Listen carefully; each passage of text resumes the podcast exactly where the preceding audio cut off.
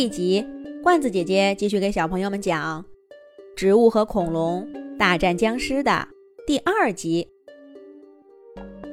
我叫豌豆射手，刚才我发射的是豌豆炮弹，这些还是初级的。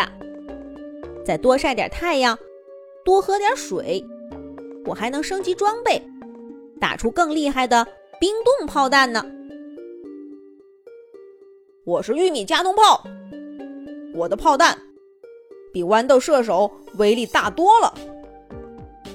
刚才你身后的那个霸王龙，就是被我炮弹打的眼睛都睁不开。我是西红柿炸弹，瞧，我来炸一个给你看看。我是南瓜投手，我是土豆地雷，我是会魔法的小蘑菇。他们都叫我魔法菇。肿头龙小钟站在一群奇奇怪怪的植物面前，听他们描述自己的技能，还时不时的表演一下特技，看得他呀眼花缭乱，听得更是云山雾罩。直到最后，小钟才终于记住他们共同的名字。植物战士，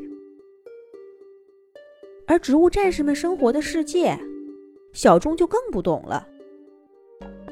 他们说那里的植物十分多样，它们的叶子有大有小，有宽有窄，有厚有薄，而且还都会开花结果。那些炮弹呀、炸弹呀、地雷呀，不是它们的果实，就是它们的种子。这些东西对肿头龙来说都太新奇了。这些植物战士们是通过时空通道来到恐龙世界的。听他们说，来这里是有一项重要的任务，还很危险呢。不过在执行任务之前，他们还要等一位很重要的朋友。这个朋友不来。植物战士们简直是寸步难行。这位朋友是谁呢？随着太阳渐渐升高，植物战士们显得有些着急了。玉米加农炮烦躁的来回踱步，甩在身上的玉米粒儿咯楞咯楞直响。肿头龙小钟这会儿已经吃饱喝足了。他就站在这群新朋友的旁边，好奇的看着。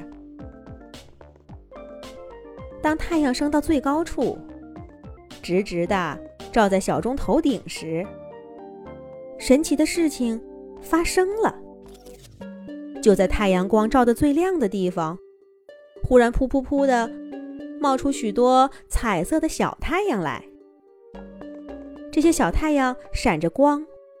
飘到那些植物战士的头顶，啪的一下，不见了。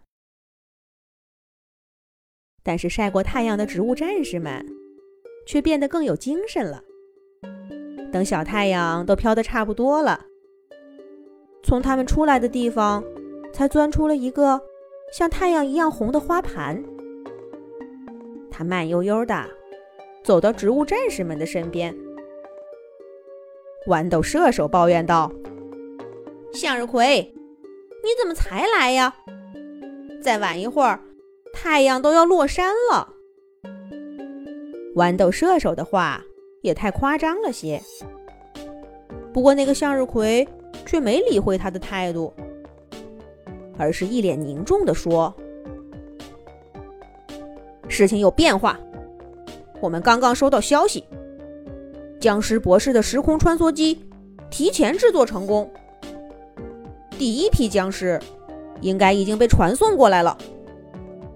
我们来不及运送更多战士过来，所以我们几个要暂时独自对抗僵尸的攻击了。什么？就靠我们几个？刚刚还幽默感十足的植物战士们。这下子都笑不出来了。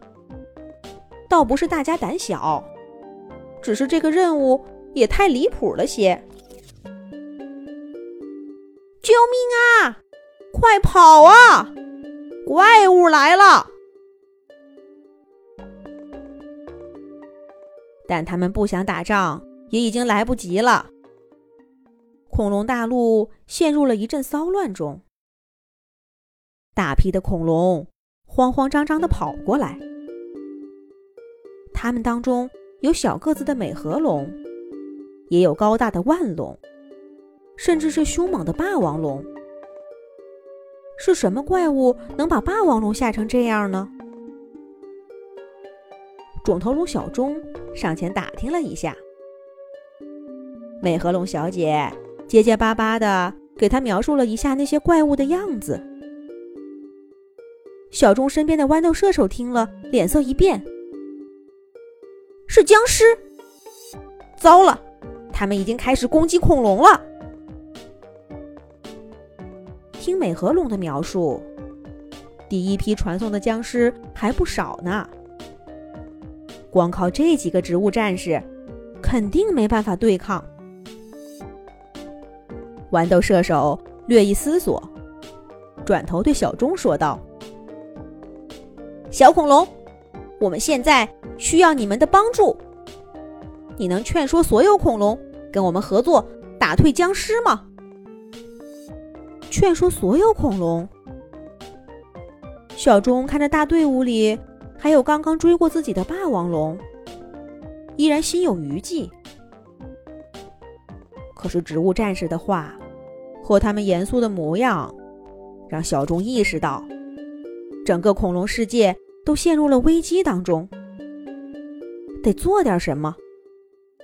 想到这儿，小钟勇敢的点了点头。但是怎么让大家相信自己呢？下一集讲。